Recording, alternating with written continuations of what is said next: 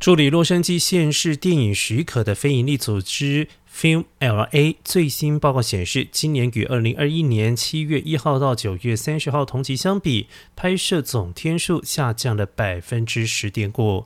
该报告称，剧情片还有商业广告的下降速度最为显著，活动量远低于五年的平均水平。